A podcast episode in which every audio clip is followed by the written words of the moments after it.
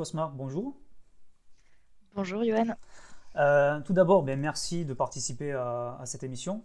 Euh, tout d'abord, est-ce que vous pouvez justement parler un petit peu de ce que vous faites actuellement?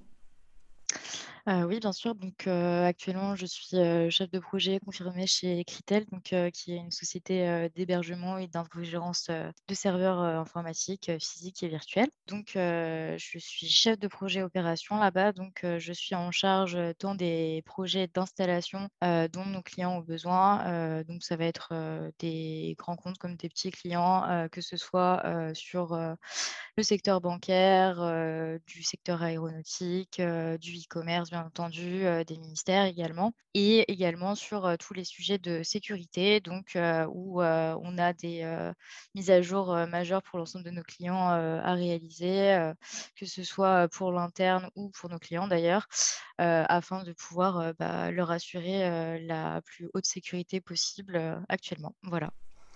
D'accord, donc c'est quand même un poste, on va dire, à haute responsabilité, avec beaucoup de paramètres et de parties prenantes et peut-être de projets qui gravitent ensemble. Euh, par quelle euh, formation, etc. vous, avez, euh, vous êtes passé pour, pour arriver à ce poste? Alors, moi, j'ai un parcours qui est plutôt, enfin, dit atypique anciennement. Aujourd'hui, je pense que c'est un parcours plutôt normal, dans le sens où bah, on est beaucoup à vouloir se découvrir. Donc, tout d'abord, j'ai fait un BTS de commerce international à référentiel européen, donc qui avait une composante majeure sur de la logistique, du management interculturel, de la négociation. Et en fait, je me suis rendu compte que bah, la composante logistique était la, la majeure de ce diplôme-là n'était pas forcément ce qui me convenait pour bah, la suite de, mes études. Donc, j'ai décidé de partir sur un parcours plus général. Donc, j'ai intégré l'ISC Paris par la suite, que j'ai dû malheureusement arrêter parce que j'ai eu des soucis de santé. Et donc, un an plus tard, donc j'ai décidé de reprendre mes études et donc j'ai intégré le CNAM donc, en licence droit, économie, gestion, gestion des organisations, spécialité chefferie de projet. Et donc, j'étais en alternance. C'est là que j'ai pratiqué donc ma première expérience entre, en tant que chef de projet. Donc, j'étais chez Collins Aerospace et donc du coup, j'avais deux projets majeurs. Donc, le premier qui était vraiment la création d'un processus qui était inexistant au sein du service supply chain afin de pouvoir améliorer et optimiser donc ce service-là. Et le second qui était de l'ordre du change management au sein de ce service pour d'une part incrémenter des indicateurs de criticité et de l'autre pour restructurer une équipe du coup puisque il y avait beaucoup de team building à faire.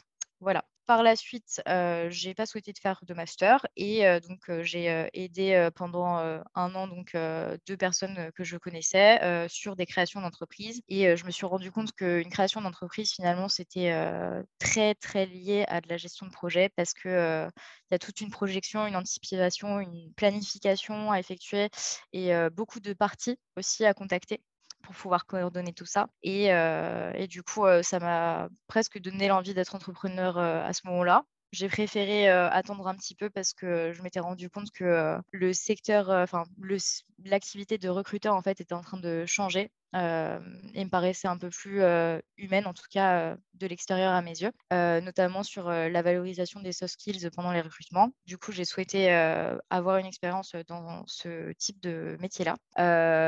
J'y suis parvenue.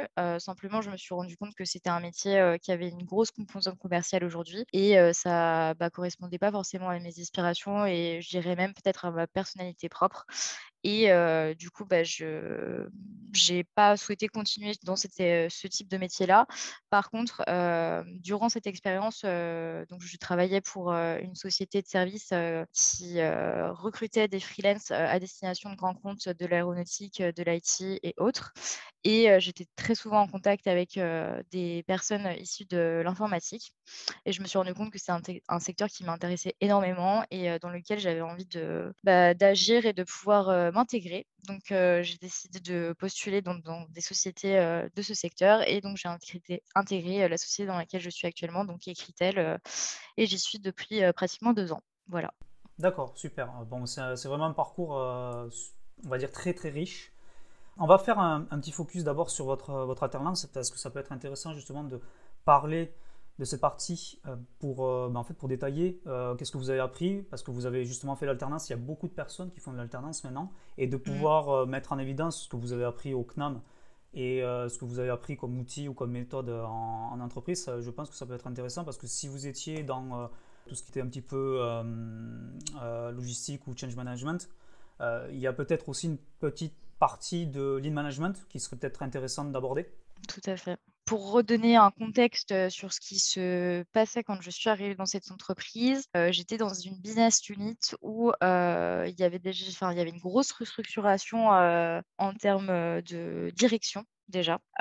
donc à partir de là, il y avait un gros stress qui était sur les équipes de production, de logistique également, puisque dans ce type de métier-là, comme l'aéronautique et là particulièrement pour les trucs de sauvetage, ce qui se passait, c'est que bah, la logistique en fait prenait souvent en fait la responsabilité entre guillemets, presque la faute de la part de tous les autres parties que le matériel n'était pas remis à l'heure parce que justement on était garant de la bonne livraison à temps des pièces. Et c'est vrai que c'était un service qui avait énormément de pression et on sentait que les collaborateurs de ce service-là avaient une pression telle que il n'y avait plus d'interaction sociale en dehors du bureau, plus de pause café parce que trop de stress et l'impression que tout le monde nous en veut, entre guillemets. je ne parle pas de moi là particulièrement, mais plutôt des personnes qui travaillaient là depuis des années. Quand je suis arrivée, il y avait également une nouvelle manager qui était là depuis quelques mois. M'avait donc recrutée dans le service. On avait constaté ça toutes les deux et je lui avais proposé justement que on essaye de restructurer un peu l'équipe pour qu'il y ait un nouveau souffle de confiance en fait entre au moins les membres de cette équipe là pour qu'ils puissent se soutenir parce que bah, on constatait vraiment que ça pouvait aller jusqu'à bah, des arrêts de travail pour certains, parce qu'il y avait, y avait une pression monstrueuse en fait. Au départ, ce qu'on a décidé de faire, c'est d'abord d'interviewer en fait chaque personne de l'équipe pour essayer de comprendre en fait quels étaient, quels étaient les enjeux de leur métier, quelles pressions ils subissaient au quotidien, est-ce qu'ils avaient des solutions en tête aujourd'hui ou pas, parce que souvent la solution vient de déconcerner directement et pas de personnes qui vont mener le projet. ça c'est quelque chose, enfin je pense que c'est une des premières choses que j'ai apprises. Pour moi, enfin, on a beau mener un projet et comprendre l'ensemble, si on n'écoute pas les personnes qui ont besoin justement de ce change, on va louper le, projet. C'est une obligation. Il y a une grosse, grosse part d'écoute. Si, je peux me permettre, on, en revient, en fait, on en revient tout le temps à la base de la gestion de projet, c'est que quand on déclenche un projet, c'est parce qu'un besoin a été détecté, a été justement déclenché. Euh, c'est un besoin qui, euh, qui, a été exprimé par euh, des utilisateurs ou un client, mais là, dans votre cas, c'était les utilisateurs de ces process, de pouvoir justement les accompagner dans, cette transformation. c'était limite vital parce que sinon, ils ne pouvaient pas justement faire leur part du projet. Restructurer tout ça, c'était de les écouter, de savoir ce qu'ils avaient besoin, de pouvoir leur, les accompagner, de pouvoir leur redonner du sens à ce qu'ils faisaient arrêter de les, de les mettre sous une pression monumentale. Complètement. Complètement, c'était tout à fait ça et leur donner aussi, parfois les outils, parfois, simplement, un espace pour pouvoir, stocker certaines pièces, qui où, bah, c'était des pièces, en fait, qui repartaient très vite. Il n'y avait pas d'organisation à ce niveau-là et ça a été tout bête, mais pour une personne, ça a été, bah, moi, j'ai besoin d'une armoire, en fait. J'ai besoin d'une armoire avec une clé, de pouvoir, d'entreposer, ces pièces-là pour pouvoir les renvoyer, en temps et en heure sans savoir me poser la question est-ce qu'il est toujours dans ma business unit, cet équipement-là, ou est-ce qu'il est parti au magasin qui est complètement de l'autre côté du bâtiment? C'est des choses parfois toutes bêtes, mais qui pèsent énormément sur le quotidien des personnes quand ça fait déjà 10, 15 ans qu'elles sont là. Et ça fait partie des choses où j'ai essayé de mener au mieux, en tout cas, tous les besoins qui m'avaient remonté. Et à l'issue de ça, du coup, j'ai bah, présenté donc, à la manager du service tous les besoins remontés, ce qui nous semblait aujourd'hui le plus important. Comment on pouvait quantifier ça? Parce que mener un projet de change management, c'est important, certes, mais il faut savoir aussi montrer par des chiffres, par des KPI en fait à la direction qui chapeaute en fait ce service-là que ça a du sens, que ça a une valeur ajoutée aujourd'hui de passer du temps dessus. Ça aussi, ça fait partie des choses, en tout cas sur une entreprise avec cette échelle-là, puisqu'on était plus de 22 000 dans le monde, c'était important de pouvoir rendre des comptes et montrer par A plus B que c'était important qu'on y passe du temps, voire qu'on fasse un workshop de plusieurs jours avec l'ensemble de l'équipe qui était quand même composée de 8 personnes et de bloquer pendant trois jours peut-être bah, notre service pour ça. Ça faisait partie des choses où on n'avait pas d'autre choix que de pouvoir prouver, entre guillemets. Voilà. Donc du coup, on peut, on peut vraiment comparer ça, en fait, une analyse de l'existant? Complètement, c'est tout à fait ça. Et grâce à ça, vous avez pu euh, bah, en fait, déterminer certains, euh, certains objectifs grâce au KPI Oui, tout à fait. Euh, alors, notamment sur l'indicateur de criticité qui a été créé à l'issue de ça, parce qu'on s'était rendu compte que certains collaborateurs considéraient en fait que la livraison d'un équipement pouvait être critique, mais comme ils n'avaient pas forcément la dimension technique, ça ne l'était pas forcément. Et du coup, on a initié plusieurs workshops également avec des personnes de l'atelier ou de l'ordonnancement, justement pour pouvoir échanger avec elles et se rendre compte vraiment de qu'est-ce qui était la priorité pour eux, comment on pouvait communiquer de façon fluide pour faire en sorte que bah, le service logistique et l'information et que du coup on puisse reporter ça donc à l'intérieur de notre tableau de KPI et pouvoir se dire bon bah voilà cet élément là il est critique il va falloir qu'on appelle notre fournisseur qu'on fasse une conf call avec lui qu'on organise peut-être un atelier qu'on fasse une visite chez lui pour pouvoir solutionner le problème qu'on mette en place peut-être un plan de qualité de service aussi ou un plan de qualité fournisseur éventuellement ça a été tout ce, chantier-là qui a été mené en parallèle, qui a permis quand même des, améliorations sur la gestion du service et surtout sur son fonctionnement pour pouvoir bah, aboutir à, une production à l'heure, en fait, finalement. Parce que c'était surtout ça l'objectif, c'était de pouvoir se dire, bah, on va pouvoir optimiser la performance de la production et du livrable à notre client de façon plus efficace, quoi. D'accord. Et en fait, à, à ce moment-là, l'entreprise où vous étiez appliquait déjà du lead management? Ça existait déjà. simplement, ce n'était pas complètement appliqué. En tout cas, sur ce service-là, les gens n'étaient pas forcément complètement formés au départ. Et comme on l'avait constaté avec la manager du service, bah, on s'était dit qu'il fallait peut-être le faire pas forcément de façon théorique parce que l'avantage qu'on avait pour le coup, c'était qu'on avait énormément de documentation sur tout ce qui pouvait être lean management, Six Sigma, des CIPOC, enfin vraiment énormément d'outils qui peuvent aider justement à la performance. Mais s'il n'y a pas de compréhension derrière sur le concret, bah, ça ne peut pas être appliqué correctement. Ou ça ne peut pas être appliqué du tout d'ailleurs. Et c'est pour ça qu'on s'est dit que le plus simple, c'était peut-être justement que chaque partie qui intervenait sur la chaîne de livrables puisse communiquer ensemble pour se dire, voilà, aujourd'hui, moi, c'est ça ma priorité, moi, c'est ça ma priorité, moi, c'est ça ma priorité. Et qu'à partir de là, le service logistique puisse se dire, OK, bah, en fait, finalement, moi, ce que je pensais important, c'est pas forcément ça dans les faits. Il va falloir que je réajuste mes, mes indicateurs de criticité. D'accord.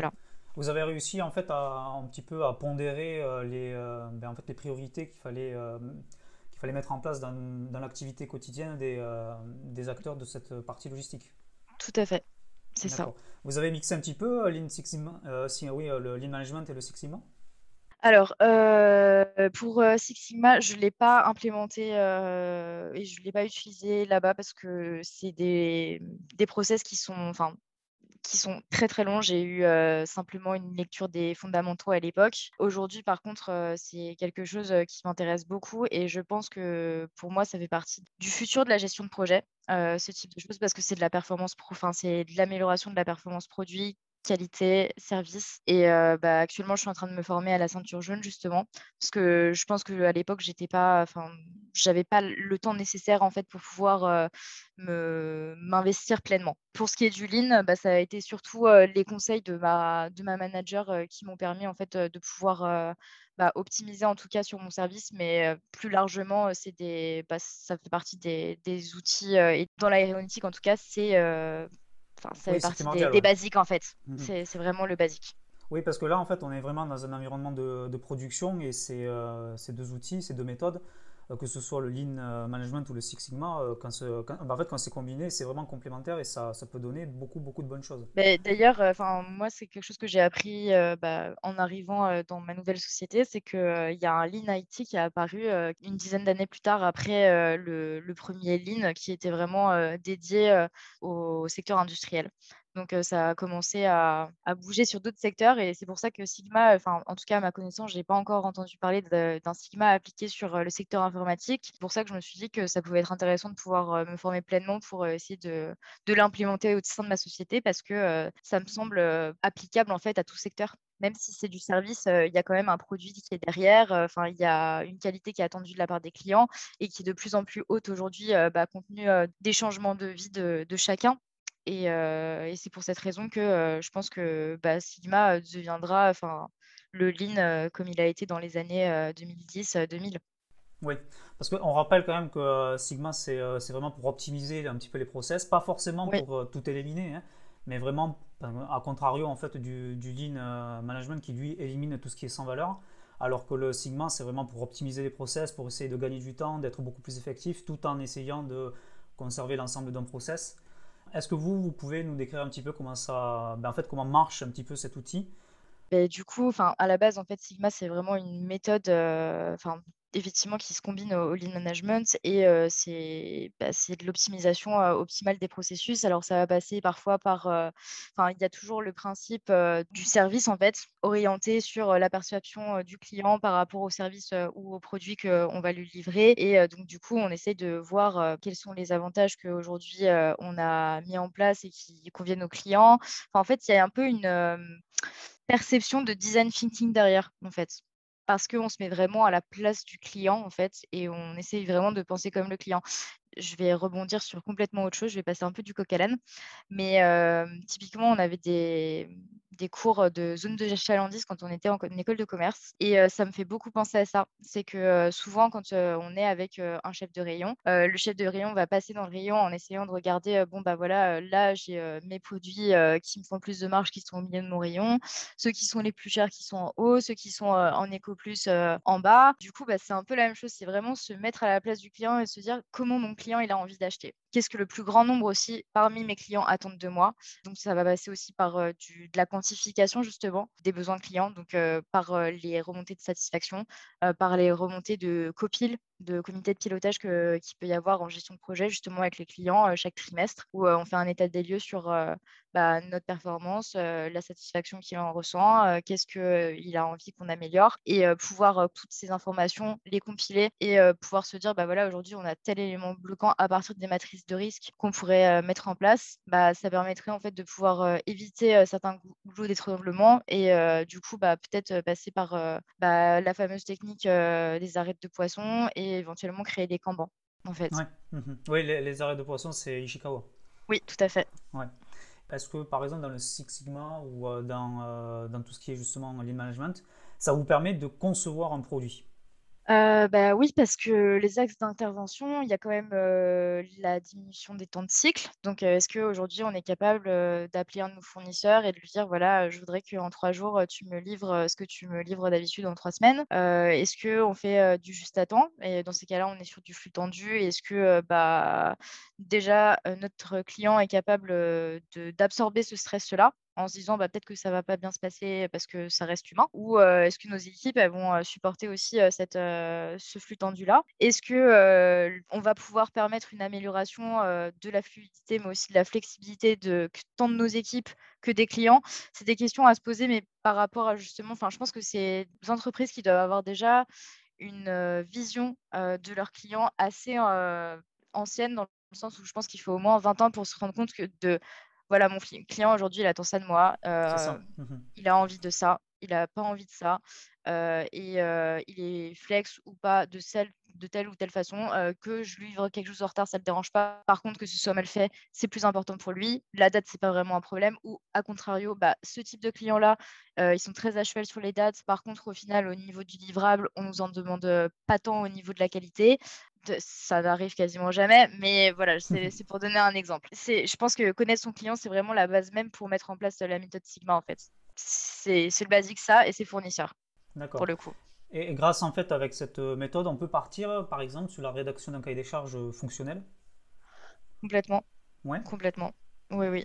Et est-ce qu'on peut justement, grâce à ça, avoir des outils qui permettent de découper en fait le produit en termes de fonctionnalités et de services à rendre? Et On pourrait, parce que par exemple, tout ce qui va être défaut que nous remontent les clients, bah, on est capable de le quantifier et de pouvoir se dire bon bah voilà, là j'ai eu sur tant de machines que j'ai vendues, j'en ai eu 6 sur 10 000 qui étaient mal rendues. Dire le pourquoi c'est arrivé, comment faire pour que ça n'arrive plus et pouvoir élaborer la solution de mise en place. Et ensuite, vous êtes passé justement un petit peu du côté freelance. Oui. Et vous avez aidé bah, en fait en tant qu'indépendant à créer une entreprise, c'est ça? Tout à fait. Est-ce que vous pouvez nous expliquer un petit peu comment vous avez pu euh, ben, en fait, euh, tirer euh, un maximum de vos expériences pour pouvoir aider cette personne à créer ben, cette entreprise? Bien sûr. donc, comme je l'avais dit précédemment, ma, ma formation donc, au CNAM, c'était sur la gestion d'organisation PME-PMI, donc de la gestion d'organisation d'entreprises, petites et moyennes entreprises. Et je m'étais posé la question justement de savoir si je déciderais ou pas de la créer maintenant ou pas. Aujourd'hui, je me rends compte que je me sens toujours pas encore prête. Peut-être que ça arrivera un jour, mais en tout cas, je n'avais pas encore le courage, je pense, pour le coup, c'est du courage de le faire. Du coup, j'avais bah, une connaissance à l'époque qui passait un concours entrepreneurial pour obtenir des fonds par rapport à une unité de société qu'il avait. donc, à l'époque, c'était donc une conciergerie pour les expatriés européens au Portugal. Il avait tout son projet et il m'a demandé donc de l'aider justement déjà à pouvoir planifier la façon dont il projetait le fonctionnement de son entreprise, la façon dont il pouvait quantifier la qualité également de son service. On a revu également l'offre complète de son service parce que c'était pas forcément orienté client, justement, en fait, tout bêtement. Et c'est vrai qu'on s'est beaucoup posé de questions sur ce sujet-là. Et bah, c'est quelque chose qu'on a après, du coup, créé, alors immatériellement, mais du coup, on l'a posé sur un site vitrine pour vraiment étaler donc les concepts de cette future entreprise, comment elle allait pouvoir fonctionner. donc on l'a fait sous format d'application sur le fonctionnement pur de l'entreprise et sur le site web, on avait surtout fait du blog et des informations à destination des expatriés pour pouvoir les aider dans leur quotidien ou même à leur arrivée dans ce pays. Et donc à partir de là, donc sur la partie bah, application, donc on a vraiment réalisé donc bah, l'analyse de, de l'existant, donc ce qu'on avait déjà fourni pour ce concours entrepreneurial, rédiger les besoins clients par rapport à donc, des, études marketing qu'on avait lancées via des newsletters, via des sondages sur Facebook et, autres. On a rédigé à l'issue de ça donc, les spécifications fonctionnelles par rapport à ce qu'on avait collecté, par rapport à la veille également qu'on avait réalisée. Et donc, à la suite de ça, donc, on a vraiment essayé d'intégrer l'essentiel des informations donc, dans son dossier de présentation et également donc, dans le site et l'application. Et donc, c'est à ce moment-là que j'ai commencé un petit peu à rentrer dans l'informatique, mais très légèrement, puisque ça a été une mission pour moi qui a duré quatre mois. Et c'était hyper enrichissant. J'ai adoré travailler sur ce projet. D'ailleurs, bah, ce projet a été sélectionné, a été récompensé. Donc, en 2018, donc, il a pu obtenir les fonds pour monter sa société. donc, sa société existe toujours à l'heure actuelle. Donc, c'était plutôt une réussite. Voilà. D'accord. Super. Et c'est là où en fait vous avez euh, vous êtes vraiment rendu compte que ben, euh, toute action qu'on entreprend, c'est un projet, ça se gère de la même façon. Tout à fait, exactement. C'est tout à fait ça. Enfin, pour moi, entreprendre quelque chose, c'est devoir euh, planifier, quantifier, préparer, anticiper. Et effectivement, ben, c'est de la gestion d'un projet. C'est créer une entreprise, c'est exactement la même chose. C'est nous avons le projet de créer une, une, entreprise. Comment on va faire pour mener à bien ce projet et pouvoir avoir le temps de tout faire sans se sentir débordé parce que on a des papiers au niveau administratif, que des clients, que des prospects, que du networking, que de la communication, etc., etc. à réaliser et que bah on est tout seul, voire deux, et puis et puis c'est tout. Et puis qu'on n'a pas beaucoup de temps dans une journée. Voilà, c'est comment on fait pour pouvoir dormir et pouvoir travailler de façon optimale. Voilà, je dirais ça comme ça. C'est ça il y a aussi cette, euh, ben, en fait, cette euh, dimension où on satisfait en fait, l'utilisateur via le produit qu'on a créé, via ce besoin qu'on a détecté. Tout à fait. C'est tout à fait ça. Et euh, je, je, dirais même que quelque part, il y a aussi la, l'envie Je pense que plus on croit en une idée, plus on croit en un projet et plus on est capable de trouver beaucoup de solutions pour convaincre ceux qui sont en face de nous, que ce soit des prospects ou des personnes qui vont participer au projet, de pouvoir adhérer. Oui. Et après cette expérience, du coup, vous avez touché un petit peu aux philosophies agiles, vu que vous êtes parti dans l'informatique? Tout à fait. Alors, de, de, loin, je l'ai fait il n'y a pas très longtemps, cette formation. D'ailleurs, j'ai, je l'ai fait en décembre de l'année dernière. Et effectivement, en fait, je me suis rendu compte que bah, malgré moi, je le faisais un petit peu. Donc c'était plutôt, enfin bon, je pense qu'on le fait tous en fait sans s'en rendre compte, mais finalement, enfin c'est c'est une flexibilité à avoir et de se dire bah voilà aujourd'hui on a un utilisateur, on met l'humain en avant, ça fait partie du manifeste asile et bah c'est ça me semble important parce que moi je sais que j'ai une façon de travailler qui fait que je je m'intéresse aux collaborateurs avec lesquels je travaille. Pour donner un exemple, quand je suis arrivée dans la société dans laquelle je suis aujourd'hui, la première chose que j'ai faite, c'est que j'ai demandé à toutes les personnes avec qui je travaillais de déjeuner avec elles. Donc ça m'a pris plus de deux mois mmh sur l'antenne de, de, Paris, puisqu'on a pas mal à travers la France. Vous avez déjeuné avec combien de personnes? Une soixantaine, 70, je crois, à peu près. Mmh je ne sais plus exactement combien on était à l'époque, mais je crois que c'était entre 70 et 80. J'ai eu deux refus. Bon, c'est pas grand-chose. Sur 80, je trouve que c'est plutôt, euh, c'est plutôt sympa. Euh, mais c'était hyper enrichissant parce que ça m'a permis très vite de voir les visions de chacun, les comportements de chacun, euh, les craintes aussi de chacun par rapport à leur métier, en tout cas à leurs aspirations de l'instant, puis surtout de pouvoir très vite comprendre le fonctionnement de la société à l'interne, pouvoir s'intégrer avec les équipes parce que elles discutent, bah, elles savent qui vous êtes en fait tout simplement et vous n'avez pas à vous présenter pendant un call client avec eux ou pendant une réunion interne qui est technique. non, vous avez déjà pris parti de, d'aller de l'avant, d'aller les voir et d'aller vous intéresser à vous enfin d'aller vous intéresser à eux pardon. Et ça change tout en fait. Enfin pour moi en tout cas, c'est la première fois que je pratique cette chose-là, c'était bah, un petit poste en fait d'une jeune américaine que j'avais vue qui avait fait ça pendant son stage il y a 4 ou 5 ans et je m'étais dit bah si un jour je retourne dans un groupe de moyenne à grande taille, bah, je le ferai. Du coup, je l'ai fait et ça m'a beaucoup servi parce que du coup, maintenant, quand je manage des projets en interne, c'est beaucoup plus simple parce que je sais, euh, j'irai pas comment convaincre les autres, j'irai pas jusque-là, mais en tout cas, je sais quelles pourraient être les craintes de chacun, comment pouvoir rassurer ceux qui en ont besoin, recadrer ceux qui en ont besoin aussi parce que ça fait partie de la gestion de projet. Parfois, il faut savoir recadrer aussi les différents intervenants qui sont dedans. Pas forcément parce qu'il il y a trop de bavardage ou quoi, c'est même pas ça, mais simplement parce que bah, on s'éloigne de l'objectif et que nous, on doit être justement ce chef d'orchestre qui permet à ce que les différents parties puissent jouer la mélodie et que tout se passe bien. Finalement, c'est un peu ça. De plus, ça vous permet bah, de, de, voir un petit peu qui fait quoi dans, dans le projet et de leur apporter ce qu'ils ont besoin aussi pour pouvoir bien effectuer leurs tâches. Tout à fait. Et plus largement, puisque, comme je vous le disais, donc je me, je me forme sur Six Sigma, c'est que ça me permet aussi de me rendre compte sur du client interne, quels sont les besoins.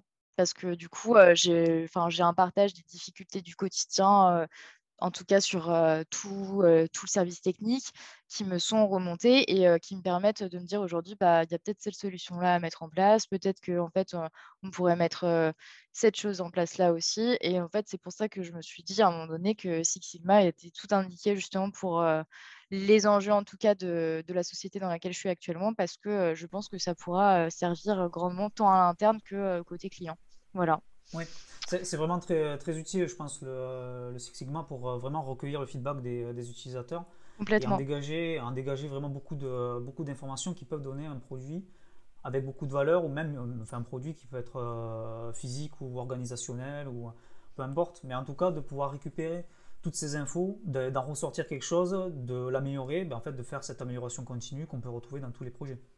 Tout à fait. Après, c'est vrai que la seule chose que je dirais, enfin, moi en tout cas, c'est la sensation que j'ai, il y a beaucoup de gestion de projet à l'heure actuelle qui, qui n'ont plus la composante financière. moi, je sais qu'actuellement, dans le métier dans lequel je suis, je ne l'ai pas. Et donc, on associe ça à du service management, ce que j'entends. Mais je pense quand même que justement, quand on a cette composante Six Sigma en plus, justement, qui implique qu'il y ait du coup un, plan de financement qui soit réalisé en amont, ça permet de redonner son rôle entier au chef de projet aussi.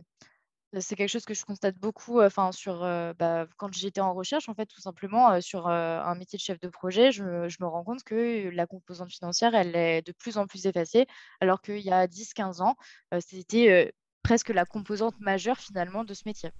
Oui, de ce que vous ce que vous voulez dire, c'est que comme, actuellement, on va dire, les chefs de projet sont écartés de la partie de la gestion du budget? Oui, tout à fait. Et et qu'en fait, il y a une entité qui existe et que qui elle, en fait, gère le budget, mais le problème, c'est que le chef de projet, actuellement, est entravé dans ses actions parce que si jamais il doit faire une action et qu'il doit demander l'aval de la partie, heu, stratégie budgétaire et qu'il a pas cet aval, ben, en fait, il peut pas avancer dans son projet. C'est ça, tout à fait et je pense qu'à moins qu'il y ait un chef de projet, heu, leader, comme ça peut l'être sur du Sigma justement, où, heu, on a un chef de projet en chef et heu, des chefs de projet qui, qui vont être plus sur la partie opérationnelle, c'est, compliqué en fait de pouvoir, tout mener à bien parce que justement il y a pas de décisionnaire en fait et c'est tout le problème, qui peut survenir quand, bah, je admettons j'ai un projet interne, je dois commander, un serveur physique, pour optimiser, telle ou telle plateforme. Si j'ai pas, l'aval, financier, heu, d'une, heu, d'une personne, de mon entreprise, bah, je ne peux pas passer, cette commande. Voilà. Ça ça en plus, ça rajoute j'analyse ça comme ça, mais Mmh je trouve que ça rajoute encore plus de, de responsabilité, au chef de projet parce qu'évidemment, il a un projet à gérer, il doit déjà convaincre des utilisateurs, bah, qu'il va y avoir une grosse, part de changement dans leur façon de travailler s'il leur présente une nouvelle organisation ou un nouveau produit. Mmh. Mais en plus, heu, le chef de projet doit convaincre la stratégie, mmh, on va dire l'entité financière, bah, que son De projet, l'utilité. mmh l'utilité de mh. son projet pour qu'il puisse avoir le financement pour ensuite, lancer son projet. Donc oui, c'est quand même, euh, enfin, c'est l'une des contraintes qu'on a, que moi aussi j'ai constaté parce que quand j'étais dans, dans, dans, dans- dans certaines parties de projet, j'avais aucune main sur les, euh, euh, sur les projets, enfin sur la partie budget en tout cas du projet. Et je sais que ça peut être très problématique euh, dans certaines, euh, certaines configurations. Mmh, complètement. Euh, Est-ce que vous pouvez euh, revenir un petit peu sur euh, le fonctionnement global de, cette- de- de votre entreprise actuelle, voilà, les services qu'elle rend, son activité, son marché, ses clients? Écritel, c'est une société donc, qui existe, depuis, plus de 35 ans, qui a des clients de tous horizons. Si je dirais ça très sommairement, c'est, d'héberger des sites internet, de faire en sorte, qu'ils soient fonctionnels, en 24 heures sur 24, 7 jours sur 7. Mhm. Que ce soit des enfin, ça peut être des sites internet, ça peut être des systèmes d'information, ça peut être des applications et heu, du coup, bah, on a un haut niveau de qualité qui est attendu de la part de notre client parce que, bah, on est dans l'ère du digital. Donc, forcément, un site qui marche pas, c'est de l'argent qu'on gagne pas ou, c'est de la visibilité, de l'attention qu'on ne récupère pas de la part, des utilisateurs de nos clients et également, bien sûr, il y a toute la partie, sécurisation de leurs données. Donc, pouvoir, être certain qu'ils ont bien leurs données qui sont hébergées, en France, qu'elles sont bien protégées, qu'elles sont bien sécurisées. Je vais pas, m'étendre sur, heu, ce qui pourrait survenir. On a eu un exemple, heu, cette semaine, Oui, voilà. Mais, heu, typiquement, enfin, c'est notre cœur de métier, c'est vraiment ça, c'est avoir une haute disponibilité pour tous les services informatiques, heu, qu'on propose à nos clients. Voilà. Ensuite, au niveau du fonctionnement, enfin, historiquement, en fait, c'est, un couple, donc, qui sont, Thierry et Audrey Louail qui ont créé cette société. Donc au départ, c'était, une, assez petite société et qui a fini par grandir au fil du temps, qui s'est pérennisée, qui s'est, endurcie et c'est vraiment une société familiale au départ. Donc ce qui est intéressant et c'est pour ça que justement j'ai commencé à me former sur, Six Sigma, c'est que, cette société-là a doublé quasiment sa capacité, rien que sur mon service, puisque je fais partie du département opération, donc département technique de cette société, elle a doublé ses effectifs en l'espace d'un an et demi. Bah, forcément, les process, bah, sont obligés d'évoluer puisque, heu, il y a de plus en plus de monde, donc de plus en plus de questions et de plus en plus de choses qui, antérieurement fonctionnaient pas, mais ça allait parce que ça concernait que 4 personnes, mais aujourd'hui, ça peut en concerner 50. Pour moi, on est encore sur, heu, une croissance, heu, qui qui est correcte, heu, malgré, ce oui, notre situation, actuelle, voilà. Et c'est vrai que, je je pense que pouvoir, intégrer de l'optimisation, sur, nos livrables, sur, la qualité, encore plus que ce qu'on fait aujourd'hui, ça peut, ça peut être une vraie plus-value et surtout ça peut aider, énormément cette société à se structurer d'un point de vue organisationnel puisqu'elle est en train de grandir. Et c'est souvent ça qui se passe, d'ailleurs on l'apprend quand on est en gestion de projet et en gestion des organisations plus largement, c'est que, le risque d'une, entreprise qui a une dimension moyenne, quand elle commence à grossir, c'est justement de ne pas avoir les bons process pour pouvoir grandir correctement et pouvoir assurer une qualité de service qui reste toujours la même et qui ne soit pas ressentie par les clients. Oui, c'est ça, parce qu'il faut vraiment pouvoir ben, optimiser tous les, process. C'est extrêmement pratique de, pouvoir optimiser grâce à ces bonnes pratiques, ces outils qui peuvent, fournir. Et on voit cette démarche un petit peu qu'on peut voir dans la, la philosophie agile d'adaptabilité en fait, d'anticiper, mais aussi de s'adapter en fonction des nouvelles données qui rentrent et d'appliquer certains process et d'optimiser l'ensemble de l'entreprise. Tout à fait, et peut-être même euh, des fois de se rendre compte qu'il y a un process qu'on a mis en place euh, il y a deux ans et demi, mais aujourd'hui qui ne mmh colle plus du tout à la réalité et qu'il faut complètement remanier, voire supprimer parce qu'il euh, n'a plus d'utilité à l'heure actuelle avec tous les autres outils justement qu'on a mis en place pour solutionner d'autres soucis. Mmh Est-ce qu'il y a un des outils sur lequel vous vous appuyez peut-être constamment dans une des parties de l'application de la méthode?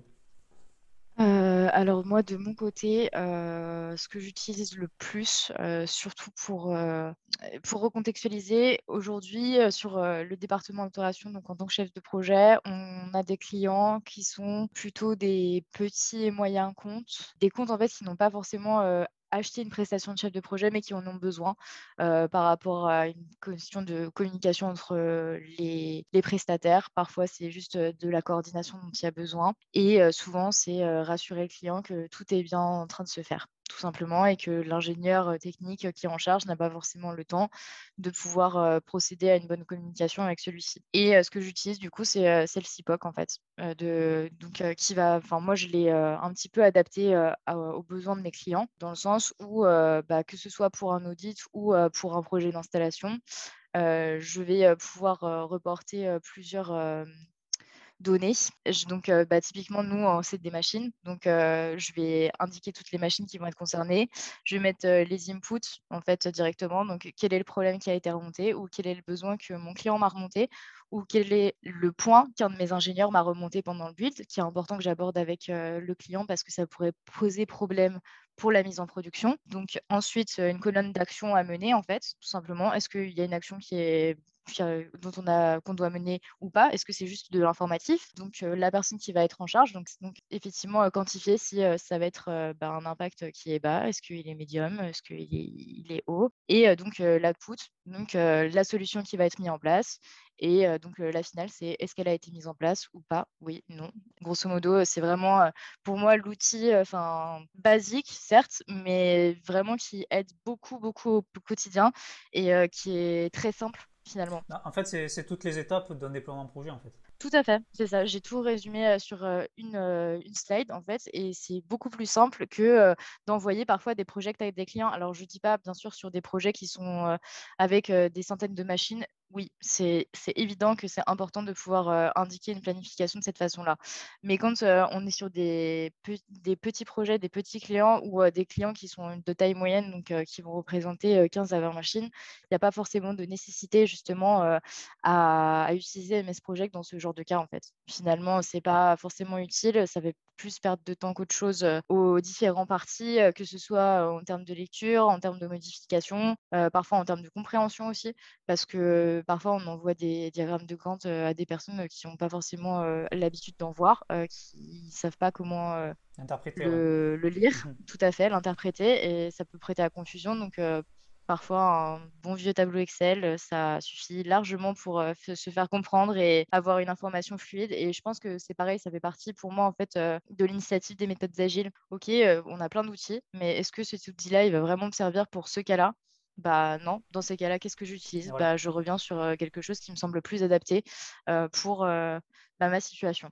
Oui, c'est ça. De, plus, c'est beaucoup euh, ce que disent beaucoup en fait les, euh, les formateurs en agile, c'est que l'agile c'est quand même un cadre de travail et euh, dedans on choisit les outils dans lesquels on va, on, va incorporer notre façon de travailler. Donc on va prendre ces outils, on va les utiliser en fonction de notre contexte, en fonction de notre client, en fonction de notre produit. Mais en tout cas, c'est juste une philosophie de travail. Et ben, oui, il faut, faut, comme vous dites très bien, je pense qu'il faut prendre l'outil en fonction du contexte et l'appliquer au bon produit, au bon client et à la bonne situation. Est-ce que vous pouvez, par exemple, faire une comparaison avec euh, l'outil que vous venez de décrire à un petit peu la méthode en cascade? Euh, Oui, bah, typiquement pour euh, la méthode en cascade, on va avoir beaucoup plus de détails puisqu'en fait, chaque action va être interdépendante les unes entre les autres parfois. Du coup, bah, si par exemple mon action A, elle dépend de mon action C et que mon action C elle est en retard de 10 jours, bah, finalement mon action A, je ne l'ai toujours pas commencé. et est-ce que j'avais vraiment besoin finalement de commencer mon action A sans la C? C'est ça en fait. Est-ce que est-ce qu'on a bien vérifié qu'il y avait vraiment un intérêt A ou est-ce que peut-être que dans mon A, j'aurais pu commencer l'action A1, A2, A3 et qu'en fait, il n'y avait que la A5, enfin A4 et A5 qui étaient nécessaires d'avoir la C réalisée. Ça, c'est pareil. C'est pour ça que l'agile est intéressant, justement. C'est qu'aujourd'hui, on peut commencer à pouvoir anticiper certaines choses à faire et de se dire, bon, voilà, ça, on l'a déjà fait, ok. est-ce qu'on a vraiment besoin d'autre chose pour pouvoir réaliser les prochaines? Ou est-ce que bah, on peut commencer par l'action qui est écrite à la fin et puis continuer genre sur celle du début? En fait, c'est c'est ça qui, bah, c'est la flexibilité qui est propre à l'agile en fait. Alors après, ça peut avoir ses, inconvénients parce que dans ces, il y a certaines personnes qui, ressentent ça comme une espèce de désorganisation. Je pense que dans certaines situations, la méthode en cascade est nécessaire pour éviter de se perdre, ça c'est clair. et c'est toujours pareil, dans d'autres, il n'y a pas de nécessité à complexifier en fait ce qui est demandé et simplement rester sur bah, une to-do basique, ça suffit largement. Ça peut être intéressant d'avoir votre avis sur le fait de mixer les méthodes.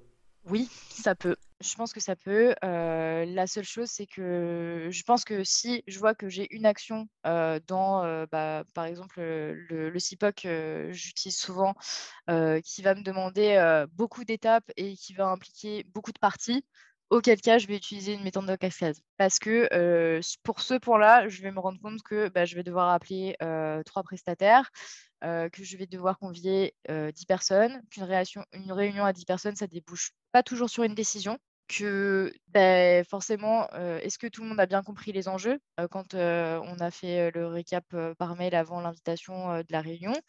Est-ce que chacun vient faire un refresh Est-ce que la personne qui est en charge de la réunion, en tout cas de sa coordination, a bien récapitulé au départ ce qui devait être discuté? Est-ce que mes intervenants, bah, ils se sont pas trop éloignés du sujet et du coup on n'a pas pris de décision? Que c'est une question financière? Et du coup, bah, ça va traîner pendant des mois et des mois parce qu'il il faut une validation d'une personne qui est N plus 4 et qui est à l'autre bout du monde, peut-être. Donc, auquel cas, je pense que c'est important de pouvoir mixer les méthodes parce que sinon, effectivement, bah, le CIPOC n'avance pas. Et au final, la méthode en cascade peut être une solution justement annexe quand on se rend compte que ce qu'on a considéré comme un objectif, comme un input, peut découler un certain nombre de tâches qui requièrent plus ou moins d'attention. Avec votre expérience, vous, voyez comment on optimise en fait les process, comment on optimise un petit peu le déploiement de produits, voire même la conception d'un nouveau produit, et on sait vers quelle direction on se dirige. comment vous voyez la gestion de projet dans quelques temps, notamment avec l'amélioration des process, mais ils sont déjà améliorés au maximum à 100%. Comment vous, vous voyez justement ce déploiement de projet avec l'optimisation des process, etc. Bah, je pense que comme Lean a eu son heure de gloire euh, il y a une quinzaine d'années et que Sigma euh, a repris le pas en se combinant, bah, à un moment donné, Lean va revenir. Il faudra refaire le ménage. Pour moi, ça va être ça. On va devoir refaire le ménage parce qu'il y en aura trop et qu'on se sera perdu dans trop d'optimisation peut-être. Ça, c'est possible. Comme vous dites, éliminer tout ce qui est sans valeur et inutile. Tout à fait, c'est ça. Je pense que enfin, c'est un peu euh, le cycle de destruction créatrice qu'on apprend en économie et je pense que les processus, c'est un peu la même chose. On les crée parce qu'on a un besoin à l'instant T, on se rend compte que ça évolue, on va essayer de l'optimiser parce qu'il est trop compliqué. Euh, on l'aura optimisé et puis on sera rendu compte qu'il manquera une chose et puis en fait notre besoin il va complètement changer donc on va devoir le refaire, enfin, ça n'arrête jamais. Oui, c'est un peu le, cycle vie d'un projet en fait, hein, avec le, le lancement, euh, la croissance, la maturité, puis le déclin. Hein. Soit c'est le déclin complet, on le détruit, on le remplace, soit on l'améliore, mais au bout d'un moment on ne peut plus améliorer. Quoi. Mm, mm, complètement. Et, et, dans la partie informatique, vous voyez comment la gestion de projet, euh, ben, vers quelle direction elle va aller, notamment sur la partie optimisation Bah, justement, comme je vous le disais tout à l'heure, je pense que bah, la méthode Six Sigma va prendre de l'ampleur, comme le Lean a pu le faire. J'ai la sensation aussi, en tout cas extérieurement, que toutes les méthodes à du marketing, à de l'optimisation de vitrines de sites ou ce genre de choses, en fait, va se démocratiser, entre guillemets, vers tous les métiers de l'informatique. Parce que malgré tout, il y a toujours cette, ce, besoin client et cette satisfaction client qui reste centrale. Mmh et justement, je pense qu'il n'est pas forcément complètement, enfin, qui n'est pas exploité à son point, plein potentiel en termes de méthode aujourd'hui, à mon sens. D'accord.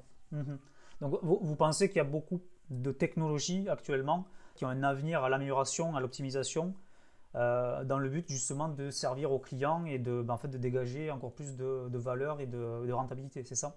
Tout à fait. Tout à fait. Vous voyez une évolution, par exemple, au, euh, via cette, euh, cette pensée, cette analyse avec le Six Sigma? C'est une très bonne question. Je pourrais pas me permettre de répondre à l'heure actuelle, mais la conduite de changement existe déjà, donc je pense que ça, ça devrait aller. L'apprentissage collectif, que c'est presque propre à l'informatique. Pour moi, enfin, des, personnes qui font, qui pratiquent l'informatique, enfin, souvent, en tout cas, pour ceux que je rencontre aujourd'hui, c'est des gens qui sont passionnés. Le knowledge management, pour moi, il vient de l'informatique au départ parce que ça a été toujours de la coopération entre des personnes. De voilà, je partage mon code et je, je, vous mets en accès libre. Je, enfin, le créateur de Linux, c'était la même chose. Il avait cette même philosophie-là. Du coup, là-dessus, je pense qu'on n'a pas à prendre, enfin, en tout cas, le service, l'activité de l'informatique n'a pas à prendre là-dessus. Peut-être éventuellement sur la partie communication, des documentations techniques, peut-être qu'il y a des choses encore à optimiser et que Six Sigma là-dessus peut apporter. Ça, je pense que oui, clairement. Et après, sur le périmètre du projet, ça c'est des choses où c'est pareil. Enfin, on a les méthodes Scrum qui sont apparues, les méthodes agiles qui sont déjà utilisées par, enfin, par les activités informatiques. Donc, je pense pas, en tout cas, ça peut être optimisé, mais je ne crois pas en tout cas que ça apporterait plus. Mais moi, c'est vraiment sur la partie performance, produit, qualité, livrable, enfin, où je pense mmh qu'il y a une vraie plus-value de Six Sigma. Là-dessus, j'en ai aucun doute. Justement, peut-être dans la partie où, euh, en fin de sprint, où on leur montre un petit peu le produit, et bien en fait, on peut peut-être appliquer certaines parties du Six Sigma avec le recueil justement des besoins, avec euh, certaines parties qui peuvent être améliorées. Et là, on peut peut-être appliquer certains outils du Six Sigma dans l'amélioration du produit. Tout à fait, exactement, et recréer des releases et utiliser Sigma dans les releases. Ouais, ouais je pense que ouais, ça, peut être, euh, ça peut être intéressant. Ouais. Euh, pour finir, est-ce que vous, euh, vous avez peut-être euh, une vidéo qui vous, a, qui vous a marqué, ou peut-être un livre, ou une conférence que vous avez vue, un outil, une méthode? Alors, il y en a deux, du coup, deux livres, parce que je suis plus lecture que vidéo en ce moment. du coup, il y a le livre Start with Why de Simon Sinek, qui, en fait, pose le postulat de quand on crée une, entreprise, en fait, commencer par pourquoi. Et qui cite plusieurs exemples justement où il y a eu une remise en question et de la part de, de, différentes personnes qui ont eu des success stories en fait d'entreprise. Et ce que j'ai trouvé intéressant là-dedans, c'est qu'il y a toujours cette question qui revient, c'est de garder en tête le pourquoi. Et il y a une espèce de petite méthode à l'intérieur que je trouvais plutôt intéressante, que je laisserai découvrir à ceux qui le souhaiteront et celles qui le souhaiteront. Et du coup, le second, c'est Les vertus de l'échec de Charles Pépin. Euh, qui parle aussi d'entrepreneurs, mais qui là parle de, des échecs qu'ils ont rencontrés avant de parvenir à créer leur entreprise. Et ça, c'est quelque chose aussi que je voulais souligner, c'est qu'un échec de projet, c'est pas du tout quelque chose de négatif, c'est parce qu'à un moment donné, soit il y avait quelque chose à apprendre de la part du chef de projet, soit il y avait quelque chose à apprendre de la part des autres concernés, peut-être un manque d'écoute, un, manque de compréhension.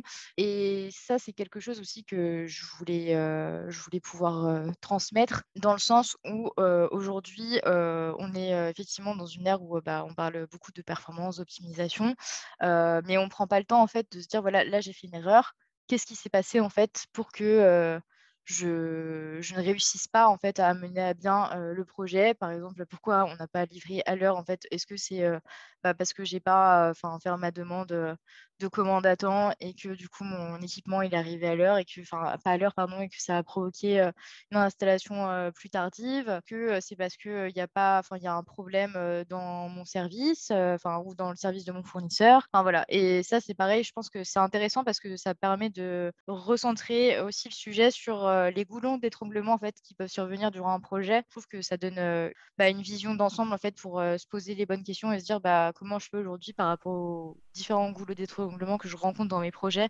pour euh, trouver des solutions. Parce que pour moi, c'est ça, en fait, la gestion de projet, finalement, c'est euh, bah, on va avoir plein de problèmes et puis on va trouver que des solutions. Bah, moi, c'est ce que j'aime, en fait. Voilà, c'est trouver des solutions.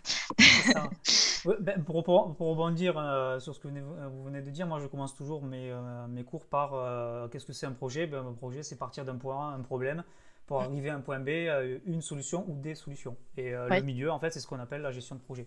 Mm. Et euh, une part importante de ce que vous avez dit aussi, c'est euh, ben, euh, au moment donné, on se demande mais si jamais un projet, quand un projet se termine et qu'il est, on va dire, un échec, on se, il faut se poser la question de savoir pourquoi. Et on peut vraiment comparer ça à la clôture d'un projet en fait. C'est on se pose, le projet est fini et on fait un petit peu l'état des lieux, qu'est-ce qui a marché, qu'est-ce qui n'a pas marché, pour pouvoir se dire ben, la prochaine fois je partirai dans cette direction pour, pour arriver à réussir mon projet. Tout à fait. Et euh, dernière petite chose, est-ce que vous avez un conseil à donner aux gens qui euh, nous écoutent? Euh, bah déjà, l'échec, c'est pas une fin en soi. Donc, sachez que vous allez apprendre. Donc, c'est pas grave. Je pense que c'est la première chose. Et bah, surtout, soyez curieux. Posez des questions. N'hésitez pas à les, rencontrer des personnes, discuter avec des personnes de vos différentes entreprises dans lesquelles vous êtes pour pouvoir les écouter, comprendre quels sont leurs soucis si vous travaillez sur des projets internes, discuter avec eux de leurs enjeux propres quand ils sont avec des clients parce que souvent, en fait, on ne se rend pas compte forcément des réalités quotidiennes de chacun parce qu'on ne fait pas les mêmes métiers. Et justement, ça peut nous apporter beaucoup sur comment pouvoir euh, bien communiquer euh, avec euh, un maximum de personnes qui pourraient intervenir de près ou de loin sur le projet que vous êtes en train de gérer. Voilà. Émilie, merci beaucoup. Je vous en prie,